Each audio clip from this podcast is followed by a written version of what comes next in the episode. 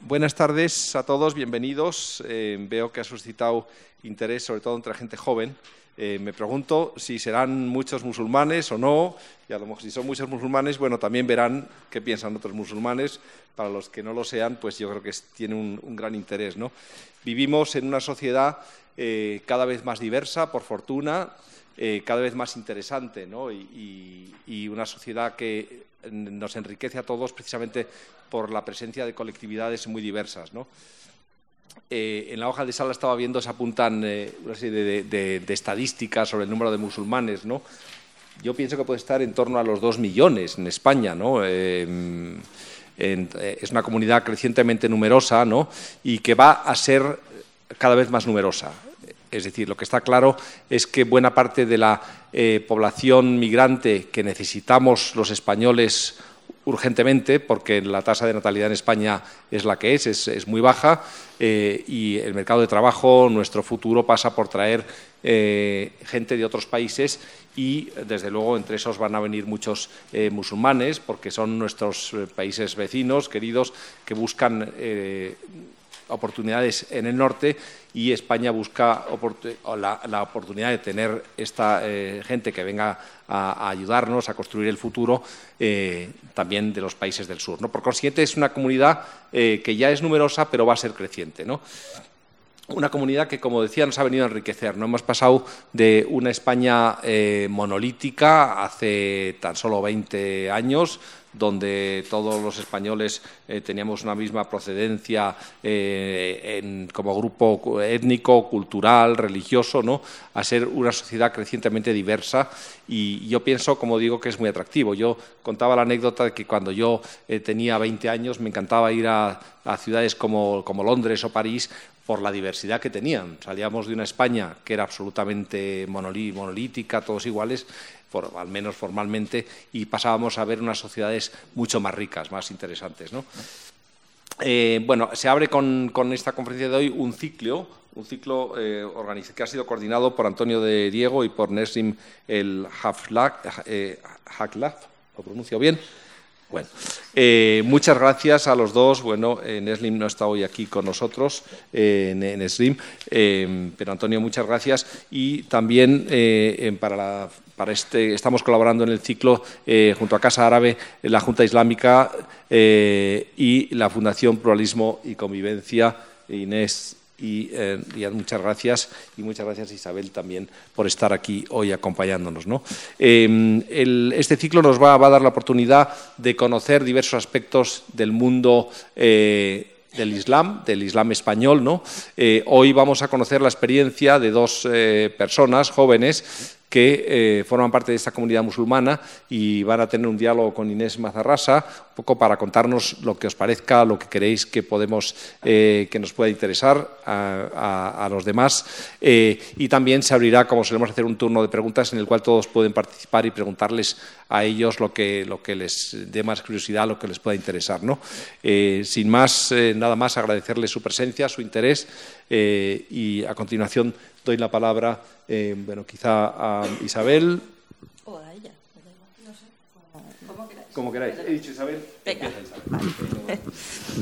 bueno, buenas tardes, salam aleikum a todos y todas. Y bueno, muchísimas gracias por acudir a primer, esta primera jornada de un ciclo de siete que inauguramos este y que será aproximadamente una por mes. Se puede consultar el ciclo y que, bueno, la verdad que se gestó hace ya bastantes meses con el director de Casa Árabe en un debate sobre mm, qué pasa con los jóvenes musulmanes en España, ¿no? Eh, fruto de esa diversidad. Y nos dábamos cuenta de que mm, no está construido un discurso común común desde la diferencia.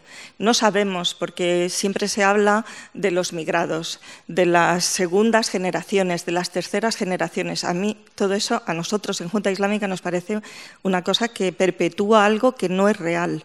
Eh, las personas que ya están aquí, que llevan tiempo, que han nacido, ¿cómo podemos hablar de segunda o tercera generación? Estamos hablando de jóvenes españoles, eh, tengan los papeles ya completos o no, pero son jóvenes que están conviviendo en esta compleja realidad social que es eh, en este momento en nuestro país, con toda su problemática, con todos los debates internos que tenemos, y los jóvenes pues se suman a ello. Otra cosa que nos inquietaba era que solamente se visibilizan a nivel social determinadas cosas, determinados sesgos de lo que significa ser joven y ser musulmán en España y, se trataba de dar voz, simplemente para que se viera que dentro de los jóvenes musulmanes pues hay de todo. Hay gente que trabaja en el campo, hay gente que estudia, hay gente que son científicos, hay gente que son eh, deportistas, hay gente que, como cualquier otro miembro de la sociedad, pues forma parte de esta sociedad diversa y compleja que es la sociedad española. Y en ese sentido, pues eh, es muy bueno que empecemos a visualizar a estos jóvenes que tienen un liderazgo y que van ocupando papeles en los distintos aspectos de la sociedad. Y que ser musulmán no significa solo estar vinculado a una mezquita o ir a rezar los viernes, significa que eres un miembro activo de la sociedad en el que haces aquello que te gusta, que te apetece desarrollar y que para ello pues te pones con otros en común que pueden ser musulmanes o no simplemente son otros ciudadanos, otros jóvenes, eh, chicos o chicas que eh, pueden participar de actividades comunes. Yo ya no me enrollo porque como no soy joven y, creo que los que tenéis que hablar luego son los jóvenes, agradezco a Casa Árabe, a, la Fundación Pluralismo y Convivencia, también agradezco al presidente de la Comisión Islámica de España, el señor Tatari, que nos haya acompañado y que espero que sean fructíferas y podamos eh, aprender mucho todos de, vosotros, de los jóvenes. No sé si necesito el micro al final o no. ¿Sí? Yo no. No, porque yo mi voz ya se oye. bueno, pues eh, buenas tardes a todos. En primer lugar, eh, bueno, pues agradecer a Casa Árabe, a Junta Islámica, por eh, darle, por impulsar esta iniciativa. también quiero agradecer la presencia del presidente de la Comisión Islámica de España, de Riay Tatari, en la apertura de este, de este ciclo.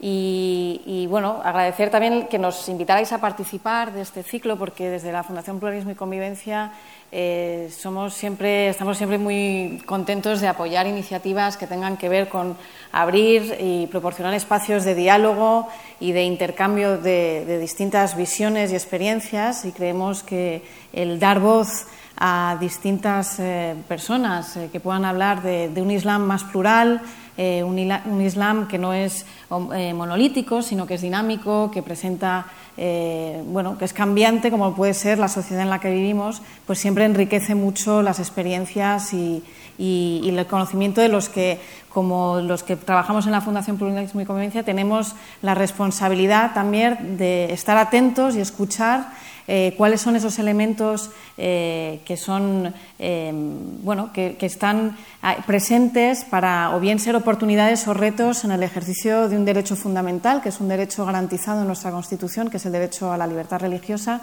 y cómo eh, pues escuchar desde los propios protagonistas de, de esas creencias en este caso el Islam, y desde la experiencia de los jóvenes eh, que no son solo el futuro, son el presente, lo están viviendo ahora y están eh, dándole forma a, esas creencias, pues eh, escuchar, em, bueno, qué, elementos existen ahí o qué hay, cuáles son las cosas que, bueno, que conforman el día a día de esa práctica desde, desde, la experiencia de los jóvenes. Y en ese sentido, la, la Fundación Pluralismo y Convivencia Em, bueno, pues siempre em, está intentando recoger eso porque en la medida en que estemos em, escuchando y en la medida en que podamos diseñar acciones que respondan a esas necesidades, pues eh, creo que todos avanzaremos en una mayor convivencia y en, una eh, sociedad más inclusiva. Yo creo que la no discriminación por motivos religiosos es uno de los objetivos fundamentales que nos hemos propuesto y en los que todos tenemos una responsabilidad y, queremos avanzar. Y en ese sentido, pues el ciclo de conferencias que inauguramos hoy eh, creo que puede ser muy interesante porque aborda temáticas muy, muy diversas, desde eh, la familia, desde el consumo responsable, la ecología, el género, el, mundo laboral, que son todo eh, temáticas en las que las aspiraciones, los sueños, las frustraciones, las preocupaciones de los jóvenes eh, pues son seguramente muy importantes y muy enriquecedoras para el debate de cómo nos organizamos como sociedad. Eh, y en ese sentido, pues eh, estoy con muchas ganas de ir escuchando no solo el debate de hoy, sino a lo largo de los próximos meses, eh, pues cómo van a ser todas esas reflexiones y que espero que sean muy, muy fructíferas. Gracias. Buenas tardes. Buenas tardes. Bismillah ar-Rahman ar-Rahim. Mm, yo creía que va a ser un poco largo, pero como nuestro embajador empezó muy mm, breve, como siempre, Entonces me limito a lo más eh, fundamental. Yo creo que eh, hace falta eh, citar algunas cosas aquí en nombre de la Comisión Islámica de España. la reestructuración de la Comisión Islámica de España el 16 de julio del 2016 ha dado un enfoque nuevo al a la organización musulmana de forma, yo creo que eh, está teniendo éxito a todos los niveles. Eh, simplemente digo eh, que antes casi el 20% de los musulmanes conocían qué es la Comisión Islámica de España. Ahora tenemos constancia de más del 66, 76% de los musulmanes españoles conocen qué quiere decir la Comisión Islámica de España, aunque hay una confusión. Y lo digo claramente porque creen que la Comisión Islámica de España puede ser como un partido político. No lo es. El que se encarga de buscar el trabajo. No lo es. Eh, que eh, vela por la salud de, de las personas tampoco es simplemente una eh, comisión que se encarga del eh, hecho religioso musulmán en España en todos los aspectos de lo que contempla la ley 26 del 92 de 1992 y eh, su articulado, el 14 artículos que contempla esta ley, precisamente este es el campo de la Comisión Islámica de España. Hay uh, unos apuntes sencillos, pero uh, me gustaría, como mm, el tema es de la juventud, uh, acentuarme sobre el diálogo. Yo creo que el diálogo es la herramienta más cívica y más civilizada para los humanos y la que puede de verdad ayudar a limar las diferencias. No quiere decir quitar porque no se pueden quitar siempre, mientras haya culturas distintas, hay eh, edades distintas, etcétera, etcétera, hay distintas también visiones, pero el, diálogo constante lo que puede hacer es limar estas diferencias y ayudarnos a unir eh, todos los esfuerzos. Eso es lo que ha hecho la Comisión Islámica de España.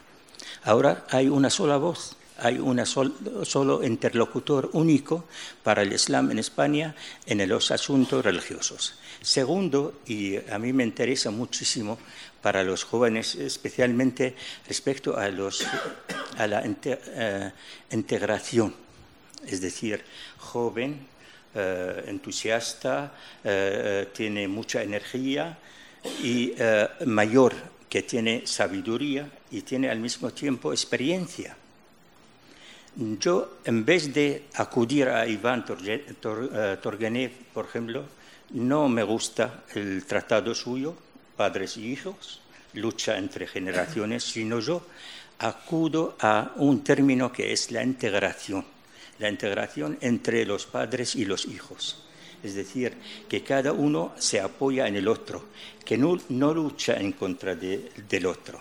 Esto es un apunte muy importante para el futuro, porque a veces, por ejemplo, algún señorito o señorita eh, entra en la red, hace alguna cosita en la red y cree que es la ama o el amo del mundo. Y esto nos está afectando primero a la formación suya a esta persona y luego eh, eh, eh, nos afecta a todo al, colectivo musulmán porque no hay ya una interrelación entre todos los musulmanes y no trabajamos juntos, no hay cooperación, no hay objetivos comunes entre todos nosotros para levantar el nivel de la comunidad musulmana en España. Yo creo que el, la Comisión Islámica de España puede aportar mucho en la formación de la, juventud. Nosotros hemos empezado, por ejemplo, doy un ejemplo sencillo.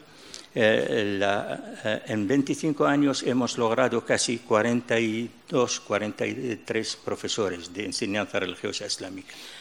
En 25 meses hemos doblado el número. Antes no había ninguna comunidad autónoma que impartía la enseñanza religiosa. Ahora sí, hay casi todas, excepto algunas que resisten, no lo sé el por qué, pero resisten. Y vamos luchando, trabajando para abrir camino en estas eh, comunidades. Eh, cuando se instaló la eh, Comisión Islámica de España como una organización musulmana, había cuatro eh, cementerios, ahora tenemos 37 cementerios. Así puedo contar mucho, pero el momento no es el idóneo. Muchísimas gracias al señor embajador, nuestro embajador y nuestro luchador también aquí, a Inés, porque también está trabajando muy eh, arduamente de verdad, y a Isabel por la invitación y por el trabajo que estáis haciendo. Muchísimas gracias. Eh, Bismillahirrahmanirrahim. Assalamualaikum a todos y todas. Muchísimas gracias por asistir. Eh, me alegra infinitamente de que haya público y público muy diverso. Para mí es un placer. Para la organización que represento aún más. Y por mi parte tengo que dar las gracias especialmente a, don Pedro Martínez Avial, que siempre nos acoge en su casa. Eh, desde que lo conocemos con, muchísimo, con muchísima entrega. Eh, por supuesto, a don Riesh Tatari, que, que aceptó eh, estar en la inauguración. Para nosotros era importante tener la legitimidad de la Comisión Islámica de España, del organismo de interlocución de los musulmanes ante el Estado. También, por supuesto, la ah, colaboración y, y, el apoyo de, de Inés, que es otra persona fundamental para las labores que hacemos. Y yo personalmente tengo que dar las gracias eh, tanto a eh, Isabel Romero, que es eh, mi jefa, y la que delega estas cosas, estos eventos, que se fía de mi criterio, cosa que, que siempre por ahora ha salido bien, ¿no? Y sobre todo los ponentes que aceptaron, porque se nos cayeron dos ponentes, tuvimos que hacer ahí un juego de estos de ordenación en el último minuto y aceptaron los dos, son buenos amigos y además excelentes ponentes. Pues yo les voy a contar, yo voy a ser rápido, yo espero no, no aturrullarles y dejarles con los que de verdad van a hablar. Yo tenía que hablar de este ciclo y, y hecho en ese sentido de menos a, a Nisirin el Haslaf, eh, que no ha podido venir por motivos de salud, pero vamos, eh, nosotros pensamos un ciclo que partió de una conversación con, don Pedro Martínez Avial sobre eh, cómo construir eh, narrativas o la visión sobre la comunidad musulmana actual, joven especialmente en España. Y a partir de una de esa conversación empezamos a trabajar. Nisirin y yo hicimos un, un planteamiento atrevido porque no es, no es, el, es el mainstream, eh, apostamos, y especialmente yo aposté por el planteamiento de la Generation M, que es la, generación Muslim Millennial, que es la que ahora mismo en todo el mundo está aflorando, es decir, jóvenes eh, menos de 40 años, con una capacidad enorme y con una capacidad plástica de identidades, esas identidades líquidas de las que hablaba, eh, de las que hablaba Bauman, tan interesantes, de musulmanes que viven su espiritualidad que tienen una identidad marcada, pero que viven en espacios totalmente multiculturales. Quisimos hacer, y creo que lo vamos a, lo vamos a lograr, hacer un ciclo polifónico. Es decir, que tenga diferentes voces. No nos queríamos conformar solo con una visión ni con una lectura. Queríamos una ah, capacidad o, queríamos ofrecer una, una, multiplicidad de voces. Van a encontrar gente de diverso tipo en este ciclo y con diversos temas. Yo creo que los que tenemos hoy eh, representan esa diversidad perfectamente y ahora entenderán por qué. Eh, la mayoría de los ponentes son menores de 40 años, musulmanes, en su mayoría practicantes y con una visión muy clara. Todos o la mayoría son españoles de pleno derecho. Recordamos que los musulmanes somos dos millones de musulmanes en España, de los cuales un millón de musulmanes tiene, eh, tenemos, somos españoles en el sentido pleno de la palabra. Y esto es importante, hay que romper estereotipos. Eh, otro aspecto es que vamos a tratar temas en auge. Me han quitado mi chuleta. Eh, gracias. es que, entonces, da igual, no te preocupes, Inés. Eh, ahora te la devuelvo. Eh, vamos a tratar, la siguiente sesión será sobre la familia musulmana y la siguiente sobre hablar de género más allá del patriarcado. Hace falta darle una vuelta y creo que van a disfrutar con, la, con las ponentes que hemos seleccionado. Creo que son dos ponentes magníficas. No se lo voy a revelar todavía porque estamos en negociaciones, pero, pero saldrán dentro de poco, pero la que ha confirmado me consta que, que tiene un grandísimo nivel. Eh, vamos a hablar de ecología, de consumo responsable, de alimentación y tiempo libre. Cosas importantes. Cosas que parecen que son de jóvenes, que se está hablando pues, de alimentación responsable, de halal, de todo eso. ¿Cómo se integra en un joven de hoy? Eh, vamos a hablar de la sunna del trabajo cuán importante es trabajar y emprender. No olvidemos que nuestro profeta Mohammed wasallam era un emprendedor nato y esto hay que pensarlo. Tanto él como su mujer eh, Khadija eh, tienen una capacidad enorme de emprender. Pues traeremos, ya tenemos confirmada a una de las ponentes que es eh, paisana de Ismael y mía que es Karima Uchen, que va a hacer una presentación estupenda. Me consta, me consta por cómo la conozco y sé que va a hacer un trabajo excelente.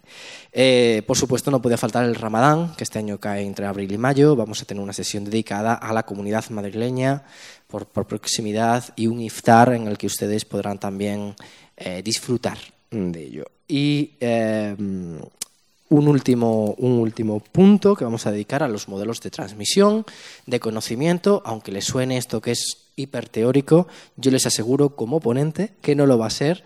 Vamos a hablar de cuán necesario es verificar fuentes, cuán necesario es dejar de confiar en Sheikh Google y Maulana Facebook, que tanto daño hacen a la comunidad, y trabajar y enfatizar por una comunidad plural y diversa. Yo creo que ese es uno de los puntos centrales, mostrar la diversidad y la capacidad plástica de la comunidad. Creo que es muy necesario, porque si nos tiene un estereotipo de musulmanes, que los musulmanes tenemos que ser tal, tal, tal. Pero no, hay muchos. Hoy traigo a un científico, a un químico, y a una profesora de primaria que ha tenido un largo bagaje público en la ciudad autónoma de Ceuta. Eh, creo que es muy interesante. Yo no me voy a entretener más. También quiero agradecer a las personas que nos van a ver en diferido eh, en redes sociales. Muchas gracias por, por, confiar en nosotros y espero que les guste el ciclo y aquí estaremos para disfrutarlo. Muchas gracias. Muchas gracias, Bueno, esto pues nosotros. Pues yo, yo, no necesito. No, o sea, pásaselo a él si quieres. Pero... Por pues opciones. Pues gracias, eh, Antonio, por, por eh, hacernos una introducción a lo que va a ser el ciclo en los próximos meses, que se desarrollará entre enero y junio. No sé si lo habíamos dicho antes. Eh, cada vez una, una, al mes. Y hoy, la primera sesión que, que empezamos ahora Está dedicada a identidades y estereotipos, dónde están, qué hacen y piensan los musulmanes, los jóvenes musulmanes españoles.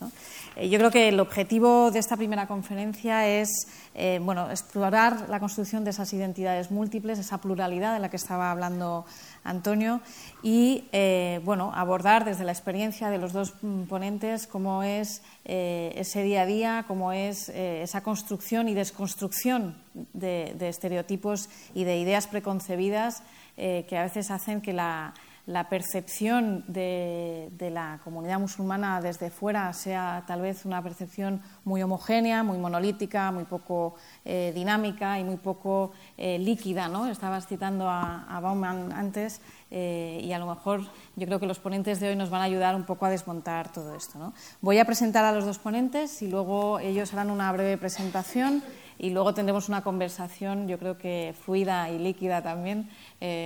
Eh, y luego intentaremos que nos quede tiempo suficiente porque yo creo que lo importante en un ciclo eh, donde queremos escuchar y dar voz a distintas eh, experiencias, eh, es que el público también podía participar y, intercambiar con, los ponentes. presento primero a Maida Daoud Abdelkader, que es profesora de primaria, secundaria y es activista social. Hasta 2019 fue vicepresidenta de la mesa de la Asamblea de Ceuta y es también articulista en varios medios de comunicación. Tiene una importante trayectoria en ONGs, donde ha trabajado intensamente en diversos proyectos, y entre los que destacan la alfabetización de adultos y la atención a la comunidad refugiada en la ciudad autónoma de Ceuta. Pues muchas gracias por estar aquí. Bienvenida, Maida. Y nuestro segundo ponente es Ismail Pereira Mohamed, que es estudiante de cuarto curso de grado de Química en la Universidad de Málaga y hasta 2019 fue vicepresidente de Jóvenes Musulmanes de Málaga, una asociación de la que nos va a hablar, entiendo, donde lideró una intensa actividad con el tejido asociativo e interreligioso andaluz. Además, es un eh, activo divulgador sobre ciencia e islam en una web que es eh, Ver Islam. No sé si vosotros la conocéis, pero es una actividad, es una web de, divulgación em, eh, con gran éxito entre el público joven, entiendo, y que representa una nueva generación de musulmanes españoles. Pues bienvenidos a los dos, muchas gracias por estar aquí y por aceptar estar y lanzar la primera sesión de este ciclo de conferencias. Eh, sin más, yo invito a Ismaín a hacernos un poco una, eh, una primera pincelada, digamos, ¿no? de lo que ha sido su experiencia en el tejido asociativo. Muchísimas gracias por la presentación. Eh, modestia aparte, como se suele decir. Eh, primeramente, antes de empezar con, lo que es la conferencia, con la charla, me gustaría dar las gracias por parte de Maida y por parte mía a toda la apertura institucional, ¿vale? sin, más dilación por uh, hacer un recibimiento tan, tan caluroso. Ahora entendemos el significado de, lo de, que, de casa árabe. entendemos el significado de casa árabe porque ha sido un, recibimiento muy caluroso, eh, con muchísima acogida y con los tiempos que corren, ese sentimiento de pertenencia es muy importante. Así que os queremos dar las gracias primeramente. Em, bueno, gracias por la presentación. Eh, ya conocéis mi nombre, soy Ismaín. Eh, hasta el año pasado fui vicepresidente de la Asociación de Jóvenes Musulmanes de Málaga muchos jóvenes, eh, hace dos años, teníamos eh, inquietudes, eh, sobre todo por nuestra falta de identidad en el Islam, por nuestro poco saber hacer en el Islam, nuestra poca integración en el Islam. Y a raíz de un congreso formamos, por parte de esas inquietudes, formamos nuestra asociación en 2016. os contaré brevemente después de la intervención de, mi compañera Maida, eh, cómo ha sido esa intensa labor asociativa, cómo hemos colaborado con, proyectos de, Federación Acoge, con proyectos de, estos rumores para frenar la, islamofobia, eh, los estereotipos, los prejuicios, el racismo. Eh, también contaremos nuestra incansable lucha en el diálogo interreligioso que ha surgido desde 2017, desgraciadamente, con los atentados de, en Cambrils, de Barcelona, y eh, la intensa lucha por eh, consolidar lo que es eh, la identidad musulmana en los jóvenes de nueva generación. como pequeña introducción, cuando a mí me preguntan, oye Ismaín, ¿qué es, qué es ser musulmán para ti? O sea, para mí es es un dato, no es un dato estático, por así decirlo, porque yo no me llamo Mohamed, por así decirlo, no rezo cinco veces al día, como, como se suele decir, no tú te llamas Mohamed, rezas cinco veces al día, eh, tienes chilaba y barba. Eso es lo que es el concepto de, musulmán. Eh, creo que tiene que ir muchísimo más, más allá de eso. Eh, es un proceso constante, es un proceso constante de construcción eh, subjetiva para lo que es la identidad musulmana. Eh, no sé vosotros, pero yo durante todos estos años he encontrado que en la mayoría de encuestas, en la mayoría de, diferentes estudios y formaciones en el ministerio, que mi buen amigo Antonio de Diego ha dicho en el Chef Google, eh, los jóvenes musulmanes eh, europeos y sobre todo en España se sienten discriminados. Y se sienten discriminados gracias a una dificultad imperante. Y la dificultad imperante es la, lo que es el conflicto de generaciones, entre, entre generaciones pasadas y las nuevas generaciones, lo que comúnmente llamamos nosotros la, la segunda generación, la eterna segunda generación, y las múltiples identidades. Eh, quería hacer alusión de un, de un hadith. Eh, los hadiths son mm, desde la sunna del Islam, son dicho y hecho del profeta Muhammad sallallahu alaihi wasallam. Y es que todo musulmán, la bondad es la ética y el buen carácter. La ética guarda siempre una relación directa con los actos de adoración. Y eso va implícito en el musulmán. En el musulmán como identidad y como musulmán debe encontrar siempre ese equilibrio, esa correlación de lo que es ética cívica y lo que es la práctica de esa religión. Eh, como decía antes, para no cansaros mucho, la identidad es múltiple frente a la segunda eterna generación.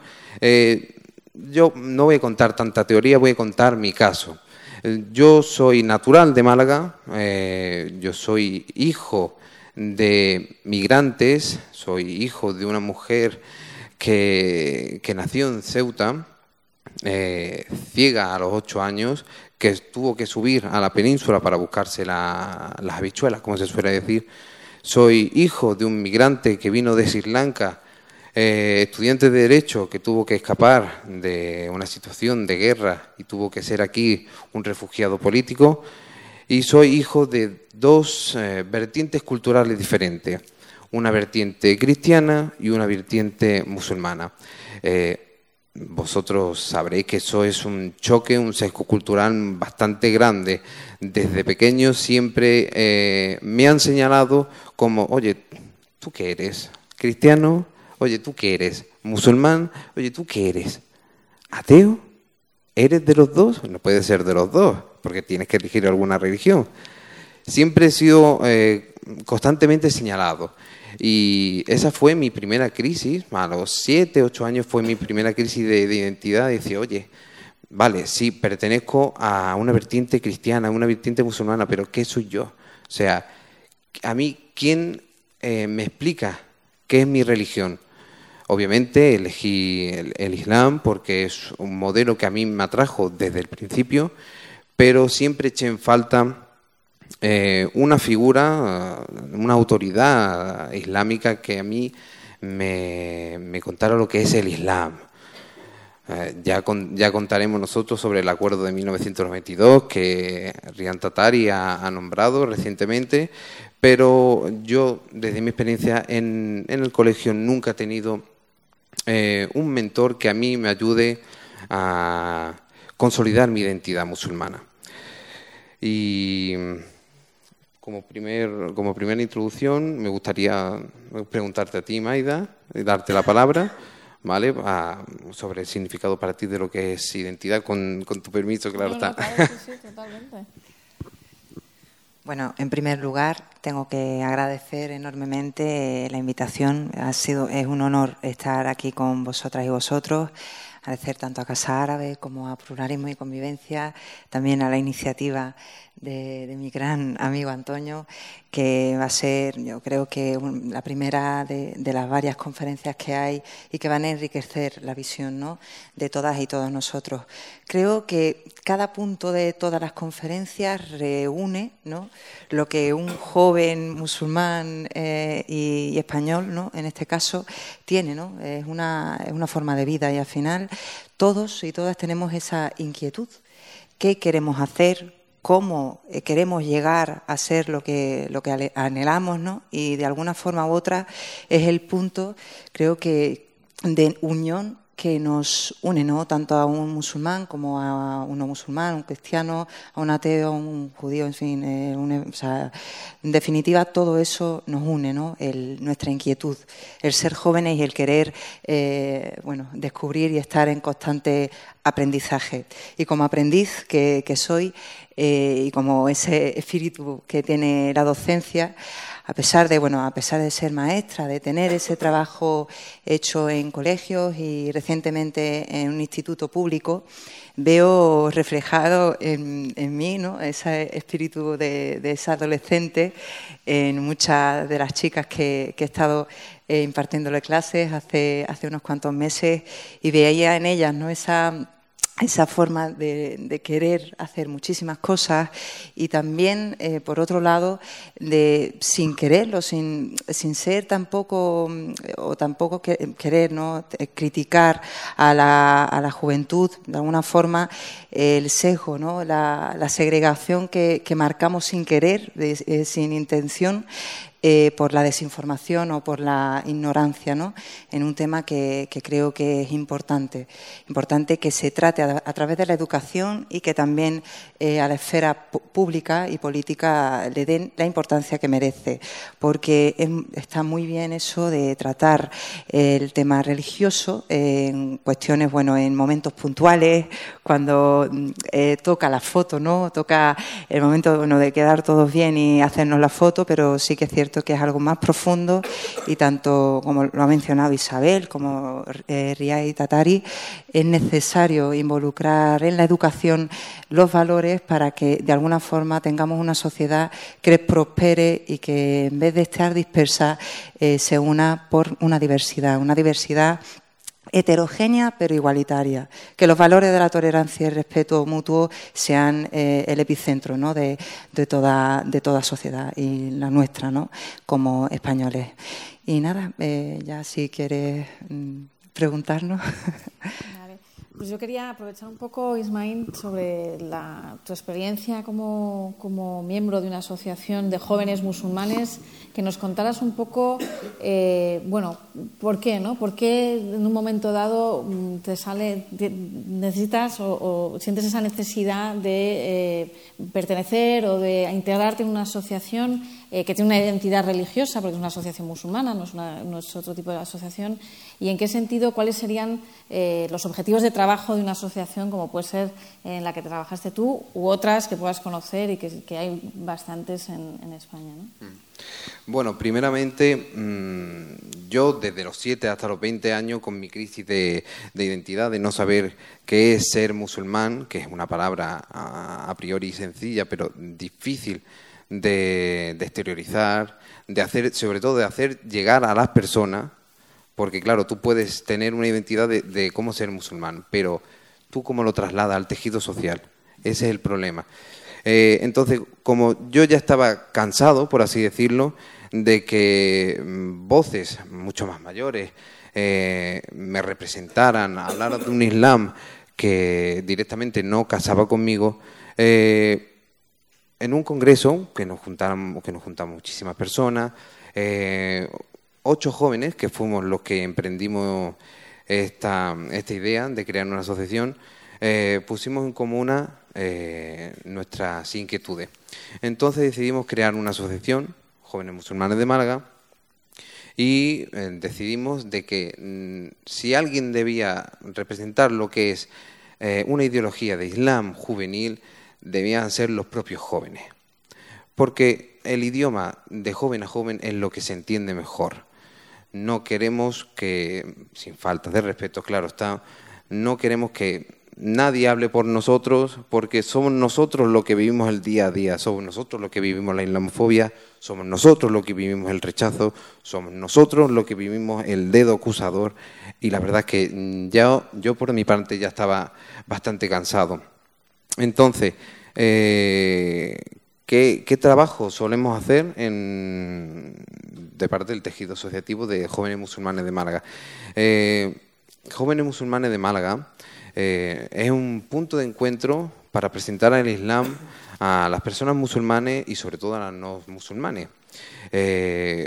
con ese punto de encuentro nosotros nos servimos de, de charla, de conferencia, de actividades que lucren sobre todo en nutrir lo que es la identidad y acercar un Islam muchísimo más rejuvenecido y muchísimo más simple de lo que los medios de comunicación presentan. Em, entonces nosotros comenzamos eh, poquito a poco, como se suele decir, poquito a poco, eh, tocando las puertas de la mezquita, eh, con grandes negativas, claro está, porque era claro, éramos jóvenes con la disyuntiva de, oye, vosotros jóvenes, ¿qué hacéis aquí? Nosotros tenemos mucha más experiencia, nosotros, tenemos muchísima más edad, vosotros qué podéis aportar. Eh, y durante dos años eh, nuestra lucha ha sido eh, el, formarnos a nosotros mismos para presentar ese Islam después a, la sociedad. Y, alhamdulillah, hemos tenido, gracias a la ayuda de Allah subhanahu wa ta'ala, las puertas abiertas. Ya hemos colaborado con entidades como el Ayuntamiento de Málaga, con, entidades de, Federación Acoge, con el proyecto estos rumores, que se encargaba, como buenamente he dicho antes, de cargarse los estereotipos, la islamofobia, el racismo, la xenofobia y sobre todo luchar eh, por esos jóvenes que tanta, tanta falta hace. Has, comentado, me parece interesante, has, hablado de, esa percepción de una necesidad del joven al joven, ¿no? de, usar un lenguaje propio, me imagino, ¿no? unas formas propias. ¿no? Y un poco enlazando con lo que decía Riay Tatari en la, en la introducción, ¿no? de esa necesidad que él también ve ¿no? y a lo que él apelaba de la integración, ¿no? de que no haya una fractura ¿no? entre, o, que, o que, esa, que se puedan acercar. Vosotros ¿Eso es algo también que veis como una necesidad o que habéis intentado buscar un, lenguaje común, un diálogo con esas generaciones que decías, ¿no? que te cerraban la mezquita, etcétera? ¿no? ¿Eso también es un objetivo por parte de la, del asociacionismo musulmán? Sí, es un objetivo, claro. todo lo que son ejercicios de, asociaciones musulmanas que se encargan de representar a los jóvenes, bueno, el Islam, en todo caso, eh, necesitan, necesitan de lo que tú buenamente has dicho. Pero mm, como pequeña reflexión, ya es hora de que eh, el Islam sea tratado, eh, España trate su propio Islam. O sea, seamos nosotros los que tratemos nuestro, nuestro propio Islam y no sean fuentes de terceros lo que trasladen ese Islam que después mancha la convivencia, mancha la convivencia social y sobre todo deforman la idea que tienen jóvenes y que tienen eh, adultos, haciendo insalvable de que ese diálogo entre jóvenes y adultos eh, se pueda dar. Y tú, Maida, em, una de las cosas que me parece interesante también es ver, que lo has mencionado antes, ¿no? un poco también eh, enlazándolo con, con, esta, con esta em, necesidad de buscar una identidad que tenga un espacio y que se reconozca en el diálogo con otras generaciones, pero también con el entorno en el que uno convive. Eh, ¿Qué papel, desde tu experiencia en, la, educación, eh, cómo ves, qué reflexión haces en el sentido de eh, si tenemos las herramientas suficientes, en los centros educativos la diversidad religiosa es algo en la que se está gestionando, se está em, bueno, pues enfocando de una manera que te parece que avance para avanzar ¿no? en esto que decías de la convivencia y la cohesión? Sí, Mira, la situación educativa en España, bueno, eh, por, por, desgracia, pues nos faltan muchísimos recursos para actualizarnos y para que de algún modo los docentes nos estemos en constante reciclaje, es decir, nosotros no nos quedemos estancados en el modelo que desde los años 90 se ha, se ha ido dando ¿no? hasta ahora y por desgracia vas a, colegios públicos y te encuentras bueno, la misma estructura, con las mismas mesas colocadas en, eh, así frente, el compañero de al lado, eh, de detrás viendo el cogote al compañero y al final ese profesor con esa pizarra gigantesca intentando dar una lección magistral. está cambiando poco a poco, eh, estamos eh, utilizando esas herramientas TIC, las tecnologías de la información y la comunicación, las estamos introduciendo las aulas, creo que es eh, importantísimo, pero claro, pueden ser nuestro mejor aliado, pero por otro lado, también, y como ha comentado eh, eh, mi, amigo Antonio, la desinformación o la falta de de, bueno, de, información que vemos en algunas noticias o en algunos eh, medios y que bueno, acrecentan esa, esa islamofobia sin, sin quererlo, de algún modo que no se inserte en las aulas, que seamos canalizadores de la, de la propia información que estemos dando a los alumnos, que de algún modo en la, en la asignatura de religión, ya sea católica o islámica, se haga un uso y que, eh, y que la finalidad de todas estas dos religiones, cuando se den, de el valor a la convivencia, al respeto mutuo entre los, los, alumnos ¿no? de, de, distintas edades, porque la educación desde su más temprana edad, eh, de, ese, de esa época entre 3 y 6 años, eh, pienso como docente que son, es crucial. Lo pienso como docente y lo pienso también como madre.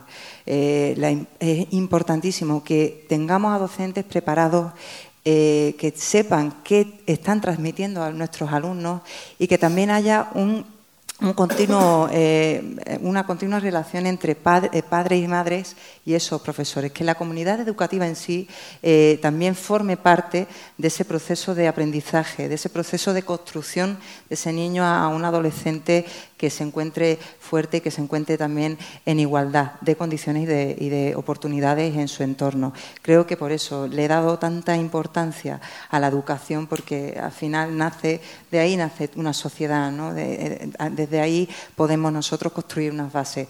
Y no lo digo en plan utopía, porque esto puede sonar muy bonito, sino es que, es que se puede hacer. Es que tenemos nosotros el, el papel y la responsabilidad de poder hacerlo. Por eso está la vocación y por eso están las ganas de trabajar para que esto sea posible. Entonces, animar a eso, animar a que la comunidad educativa de alguna forma le dé la importancia que se merece porque vemos acrecentados muchos casos de islamofobia, eh, muchos casos de racismo, de xenofobia que a día de hoy, en 2020, todavía no estemos eh, eh, encontrando con estas situaciones y cuestionando nuestra propia identidad es, un, triste, ¿no? Y a colación de la identidad, he empezado por el final y ahora termino con, con la identidad, como ha comentado Isabel la eterna segunda generación eh, es un poco ya, queda creo que obsoleta. Tener que, ir a, cualquier sitio, a cualquier lugar, entregar tu currículum o, yo no sé, o estar conociendo a gente eh, de tu edad y demás y que te pregunten por tu nombre, bueno, no llama la atención. Maida, quieras o no, queda bien, ¿no? Es bonito, eh, es, raro, pero, pero ya cuando le dices los apellidos, ¿de dónde eres? O sea, es la pregunta, ¿no? Y cuando le dices de España, se quedan mirándote como pero de verdad, tus padres también, y ahí quieren tirar ellos y quieren conseguir de dónde vienen tus padres, que es algo que yo creo que no pueden dormir sin, sin averiguarlo. Y al final eso eh, un joven, pues bueno, yo creo que a día de hoy necesitamos despojarnos de, esa situación, normalizar el, que nos llamemos eh, como nos llamemos, somos españoles de pleno derecho, como ha dicho eh, Antonio, y vivamos en esa, en esa concordia que al final tenemos una constitución que nos ampara, unos acuerdos, una, una legislación que está allí, que hay que cumplirla y no por tanto la ignorancia y la desinformación tiene que apoderarse de lo que es la sociedad. Bueno, solo un, inciso, un spot publicitario aquí, yo, porque me ha dado un poco el... Este, es que precisamente desde la Fundación, ¿no? desde Pluralismo y Convivencia, uno de los ámbitos en los que hemos empezado a trabajar de una manera muy eh, eh, activa este año es exactamente lo que estás diciendo, ¿no? en ver un poco en los centros educativos, más allá de las clases de religión, eh, sino el trabajo en convivencia, en concebirse como una sociedad plural, diversa, donde independientemente del nombre, de la religión, de, eh, la diversidad, bueno, esto es una diversidad más que hay que eh, bueno, incorporar en, el sistema educativo para construir una ciudadanía donde uno no se sienta ni de segunda generación, ni de tercera, ni de nada, sino simplemente un ciudadano más con, en igualdad de derechos. ¿no? Entonces es un poco el objetivo del trabajo de fundaciones como la, una fundación como la, que yo dirijo y otras organizaciones en el Estado ¿no? que, trabajan también en eso. Y, a colación de esto quería preguntarle también a, a, Ismaín, porque has hablado de tu relación con el Ayuntamiento de Málaga.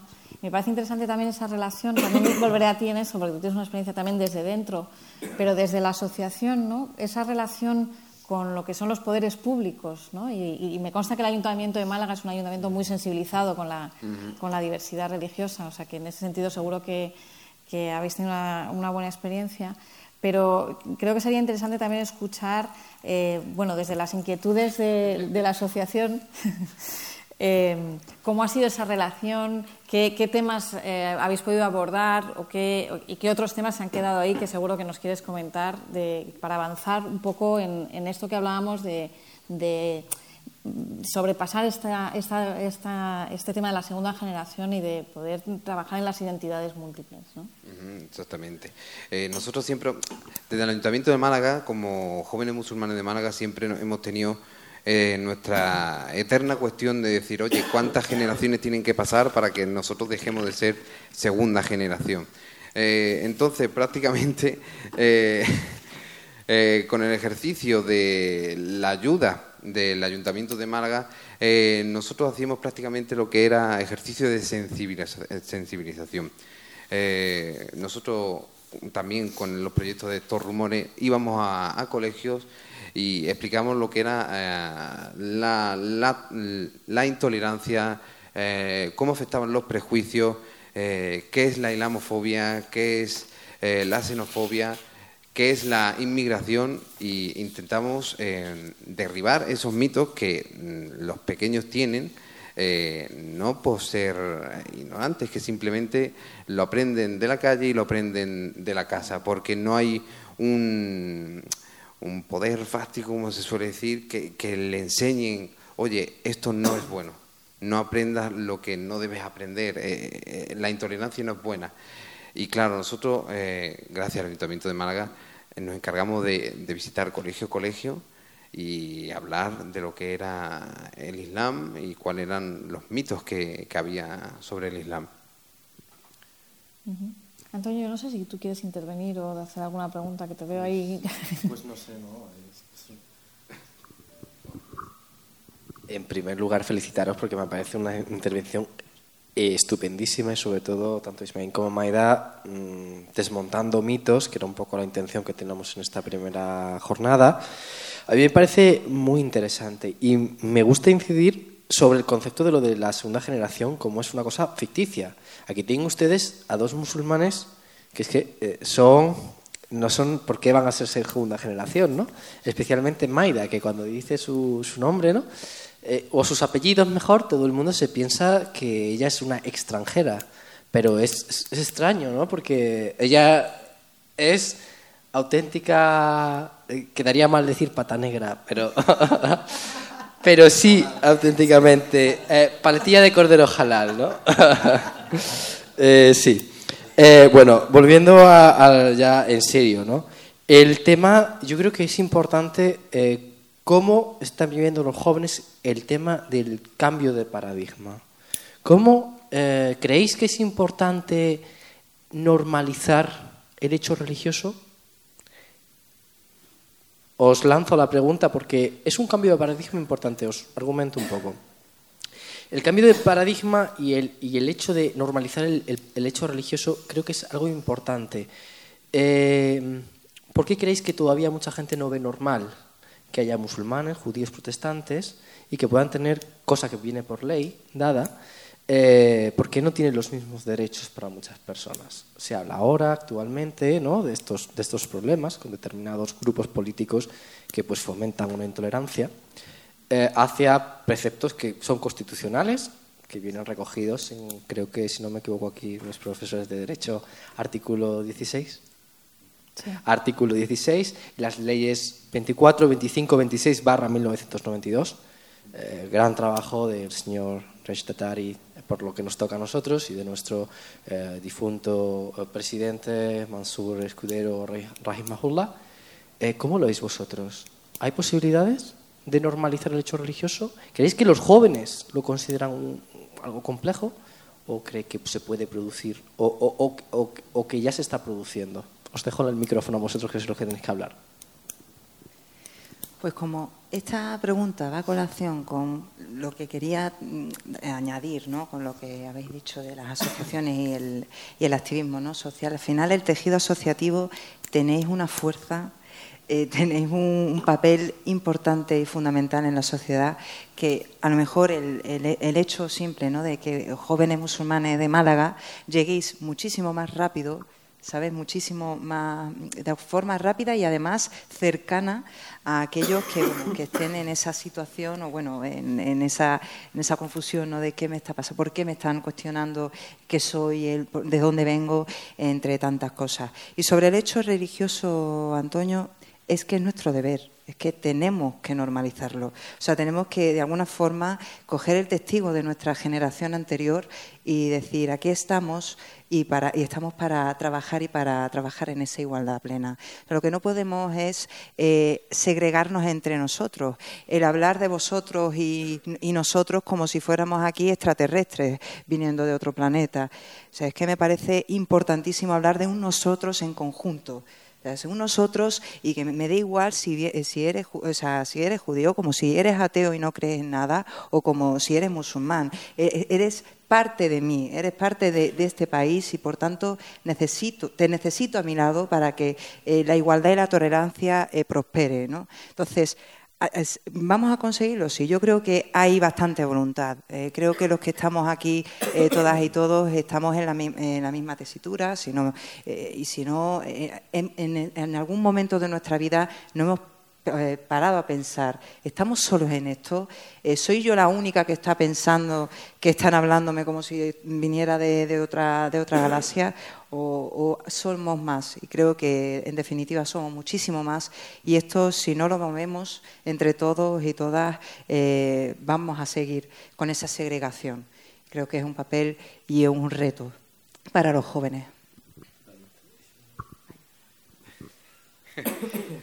Pues a coalición de lo que tú estabas diciendo, Maida, y de lo que estaba diciendo ah, Antonio y Diego, eh, aquí hay una pregunta que, debemos hacernos y es eh, cómo eliminamos el, eterno debate, ya no es de eterna segunda generación, sino de eh, el diálogo que, impera últimamente en la, en la sociedad, el nosotros y ellos.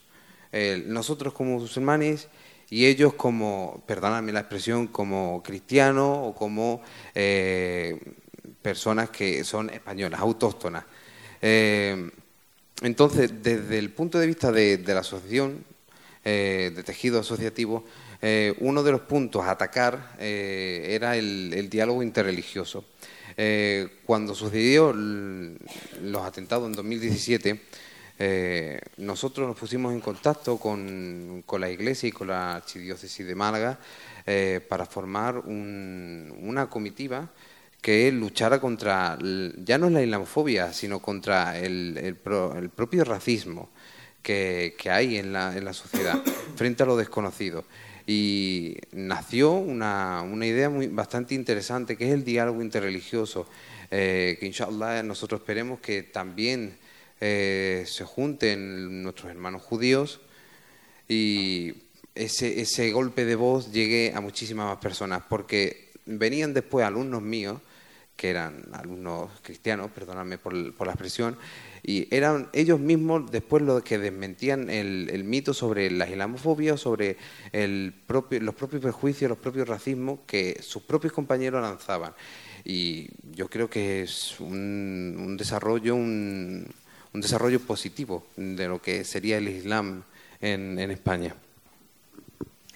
Sí, bueno, un poco a raíz de lo que estabais hablando, ¿no? Yo creo que la normalización del hecho religioso no solo es una responsabilidad del creyente, ¿no? O sea, que decir que yo creo que, eh, como habéis dicho, esto es una garantía y es un derecho fundamental que está consagrado en nuestra Constitución y es la obligación del Estado también eh, remover todas las barreras para que eso sea posible, ¿no? Y yo creo que ahí por eso te preguntaba por el, Ayuntamiento de Málaga, no, tanto como ejemplo de Málaga, sino de, las instituciones públicas, ¿no? de abrir esas posibilidades de, que el hecho religioso eh, forma parte de una, gestión pública de diversidades que existen. Y ahí hay una responsabilidad de todos, de la comunidad, pero yo creo que sería, eh, desde mi punto de vista, un error pensar que es la comunidad musulmana la que tiene la responsabilidad de, estar eh, normalizando ese hecho religioso. ¿no? O sea, la comunidad musulmana tiene que beneficiarse de esa normalización y de ese respeto de la ley, básicamente. ¿no? O sea, que, bueno, quería puntualizar ese matiz porque me parecía importante que no recaiga esa responsabilidad sobre eh, eh, cada uno de los creyentes, pues tiene que poder tener ese espacio de libertad para poder ejercer sus creencias tanto a nivel individual como a nivel, a nivel colectivo. ¿no? Un pequeño inciso, em, a lo que tú a lo que tú estabas comentando, yo te puedo tutear, ¿no? Sin problema. Em, no es trabajo solo del musulmán, como tú bien como tú bien has dicho, porque esto no puede ser un trabajo sectario. Esto, mm, vosotros si os fijáis en esta sala hay eh, musulmanes y no musulmanes y perdonadme esa, diferenciación tan tan tosca, pero eh, los prejuicios sociales eh, se combaten eh, sabiendo la necesidad que tiene el uno y el otro, porque eh, todo lo que mm, dinamite una convivencia social es competencia de, todo el mundo y no solo de, los creyentes, sino del propio Estado y de las propias personas que conformen ese panorama español. Añadiendo a lo que bien dices, el proyecto interreligioso creo que es un ejemplo, ¿no? El juntar a, diversas comunidades, a hablar, a dialogar, como ha comentado al comienzo Riay, eh, es fundamental. Yo siempre que creo, y soy muy utópica al, pensarlo a lo mejor, ¿no? Pero siempre creo en, el poder de la palabra cuanto más eh, eh, crezca ¿no? Esa, eso, esos movimientos xenófobos y racistas que estamos viendo en nuestra sociedad, y no quiero ni señalar eh, ningún, ninguna ideología, ni mucho menos, pero sí que es cierto que eso, eh, para combatirlo, de alguna forma, se necesita del poder de la palabra, del diálogo, del ejemplo claro que, significa la, la palabra convivencia. ¿no? Entonces creo que como bien dice, no es solamente un ejercicio nuestro ni de la comunidad, sino eh, de la sociedad en su conjunto, de que al final la segregación eh, no sea eh, una rutina ¿no? que ya está establecida en nuestra sociedad y bueno que así, así nos podemos quedar y vivir felices. ¿no? Yo creo en la convivencia y, y no en la coexistencia. ¿no? Y al final ves en sociedades más pequeñas o, más, o ya comunidades más, más grandes que al final lo que debe de imperar es una convivencia basada en eso, en la tolerancia, en el respeto mutuo. Y ahí el tejido asociativo, como he dicho antes, tenéis un papel importante y lo estáis haciendo y tengo que eh, agradecer la, gran labor que hacéis, porque gracias a vosotros eh, las organizaciones políticas cogen bueno, ese, ese, deber y la responsabilidad de, cumplir lo que vosotros eh, exigís, ¿no? de alguna forma. Que estaría bien un poco que nos comentaras qué es lo que, qué, otro tipo de elementos te parecen que habría, en los que habría que trabajar también, aparte del tema de la generación, etcétera. Em, sé que querías comentar algún tema de educación, me parecía. Sí, exactamente. Em, a ver, sin pisar mucho en, el terreno de Maida, porque ha dado una, ha dado una explicación fantástica de lo cómo se debería atañar el problema de la insensibilización, que por medio de, la educación. Em, como anécdota, yo llevo dos años eh, tocando las puertas, por así decirlo, en la, en la Universidad de Málaga para, para poder hacer una, una, charla que sea sensibilizadora sobre, sobre los prejuicios en, el Islam y sobre todo sobre la islamofobia porque considero que eh, hay que hacer un ataque preventivo, perdóname por la palabra, a todas las instituciones del saber, porque ahí es donde se concentran las mayores intolerancias que se puede, que se puede escuchar. Eh, ejemplos como comentarios como de, profesores míos sobre el, el, hijab, un tema tan, tan, tan candente últimamente. Y yo creo que, o sea, desde ese punto de vista es donde se debería atacar, donde se debería intentar dialogar, eh, intentar derribar los, estereotipos. Maida, ¿quieres añadir algo? Sí, eh, al final es lo que tenemos, ¿no? Esa falta de desinformación, eh, falta de, bueno, ignorancia, no falta de, de, ella, sino de la ignorancia, lo que hace que los docentes en el ámbito universitario, en el ámbito, eh, en cuanto a institutos públicos como a colegios, ¿no? Eh, por desgracia, y no quiero decir que todos, ¿eh? por desgracia eh, hemos vivido, ¿no? nosotros lo estábamos comentando de camino a Madrid durante el día de hoy, hemos vivido en carne propia, bueno, comentarios que nos han hecho de forma basada en esa ignorancia absoluta de, bueno, de la forma que nosotros concebimos el Islam y que eso de alguna forma repercute repercuta en la, en la nota que te establezcan ¿no? en la propia universidad. Yo, mi, ejemplo más reciente fue ese. yo estudié magisterio, eh, anteriormente llevaba eh, hijab y estudiando magisterio, mi asignatura favorita que es lengua y literatura, pues tuve un, caso así, ¿no? Eh, pero era eso, una, una, profesora que en base a esa ignorancia y esa falta de información, ella construyó una, su mundo y claro, todo lo que era ajeno a eso era un atraso, ¿no? Entonces eso, eso hay que combatirlo y ya, y ya te digo, hay que combatirlo con mucha pedagogía dentro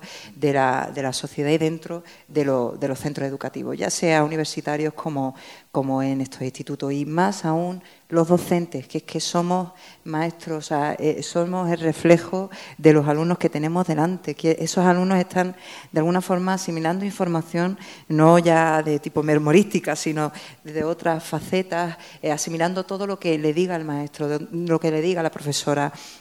Entonces, cualquier cuestión que escuchen ellos por parte de esa autoridad, entre comillas, eh, va a quedar eh, latente en su vida y al final si alguien viene y le dice algo, le desmonta lo que él ya se ha construido, va a decir, no es que a mí el profesor me ha dicho, la profesora me ha dicho. Entonces hay que tener cuidado. Eh, la, educación por eso es un pilar importantísimo. Ya no solamente partiendo del alumnado y de los jóvenes que al final son somos las víctimas, ¿no? viviendo todos esos, tipos de cuestiones, sino eh, los propios docentes, que al final tenemos que que reciclarnos y desconstruirnos. Sí, yo creo que hay un ejercicio, yo por lo menos en la breve experiencia que tengo al frente de la Fundación Pluralismo y Convivencia, em, me parece, más allá de la educación, que evidentemente es, es básico, ¿no? es un pilar fundamental para que eh, bueno, pues esas generaciones luego se, se, construyan con un sistema de valores que, que, que, favorece la, la, igualdad, la cohesión, la ciudadanía, ¿no? Eh, eh, y una convivencia democrática y, en igualdad de derechos. ¿no? Pero también me parece que hay mucha pedagogía que hacer más allá de, esas nuevas ¿no? Eh, o, estudiantes, nuevas generaciones o de los, más jóvenes, incluso de los eh, de nuestros pares, ¿no? o sea, de, gente de nuestra propia generación o de que están en, en otras eh, instancias. ¿no? Y ahí yo no sé, por ejemplo, en tu experiencia desde el tejido asociativo, cuál es la recepción, por ejemplo, desde otros ámbitos de la sociedad civil, ¿no? que no sean las asociaciones musulmanas, que entiendo que ahí tenéis problemáticas comunes y compartís eh, diagnósticos y, maneras de, trabajar y abordarlos, sino también con otros elementos de la sociedad civil que también trabajan por el avance de los derechos, de la convivencia, etcétera.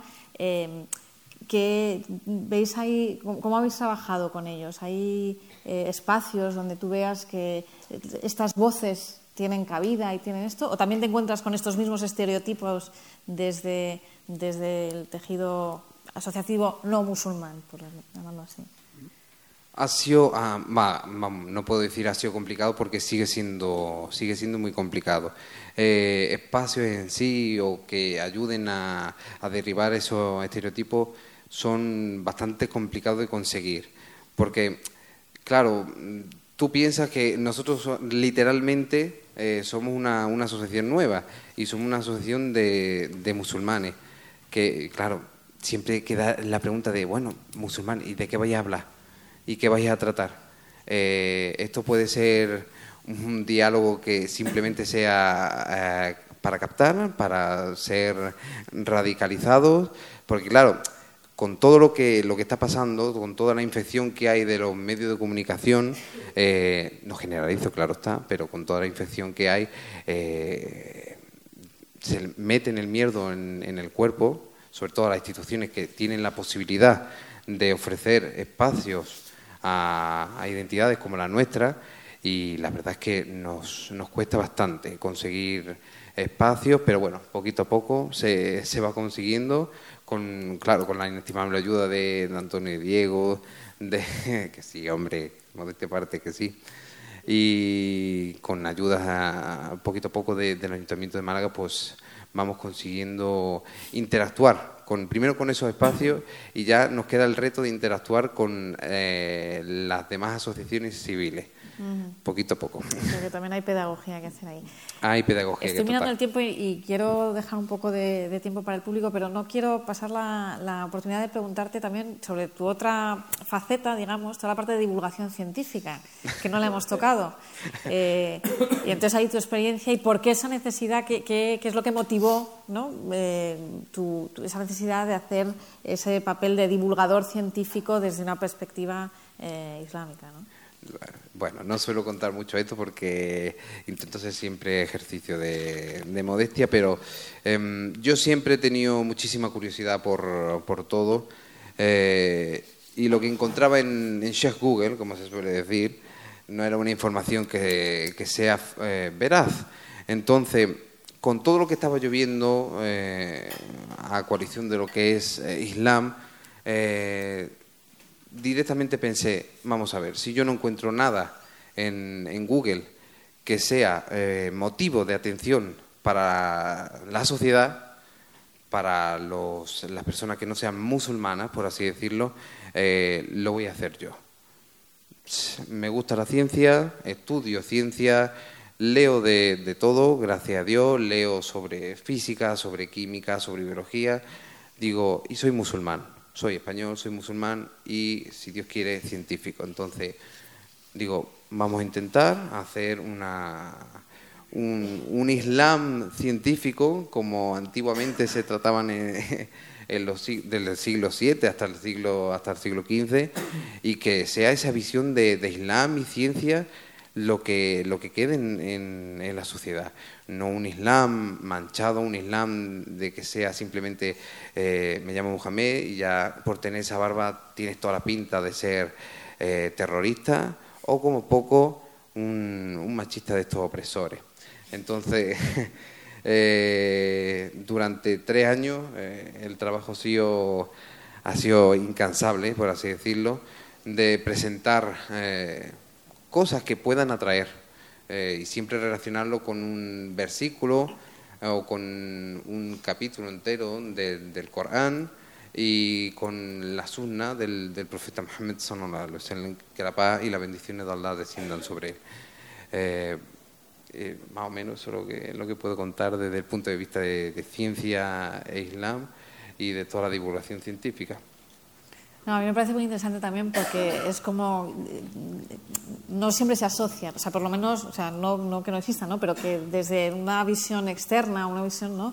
El Islam se asocia muchas veces por, con muchas cosas, positivas y negativas, pero la divulgación científica en Islam no es siempre algo que viene inmediatamente a la mente, ¿no? Entonces, me parecía importante darte el espacio para poder contarlo, porque estamos hablando de, de romper un poco ideas preconcebidas, estereotipos, etcétera, ¿no? Y esto es un elemento más. Sí. Ah, perdón. Eh, mira, lo, que tú, lo que tú acabas de decir, eso era un ejemplo práctico de lo que mis profesores en, la universidad siempre me decían. Oye, tú, Ismaín, ¿cómo, siendo musulmán, puedes estar estudiando una carrera de ciencia? ¿O cómo está? O cómo, sí, sí, literal. Eso, yo iba a tutorías y siempre te, te ponían la pregunta por debajo. Oye, Ismaín, tío, una preguntita, ¿te puedo hacer una preguntita? Claro, profe, yo ya sabía por dónde iba a tirar, pero bueno, digo, entre tú y yo, ¿tú cómo es que estudias ciencia siendo musulmán? ¿Cómo casas tú eh, ser científico y ser creyente?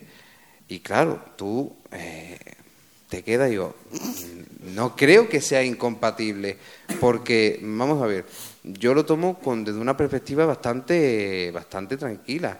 Todo el avance científico en la Europa, en la Europa medieval, fue gracias a, a, a que lo que es religión, ya no me meto en el tema de, Islam, sino religión, y llevarlo al terreno de la ciencia. O sea, cuando una persona tiene en cuenta a, Dios en esos temas científicos, la sociedad avanza. Entonces, Claro, tú te quedas y digo, bueno, ¿cómo se lo puedo explicar sin que el cero aparezca después en, la nota de acta, ¿sabes? Porque quieras o no tienes que pasar la asignatura. Pero era, era un tema recurrente de muchísimos profesores. Pero bueno, lucha poquito a poco para, para evitar esos prejuicios desde la propia universidad.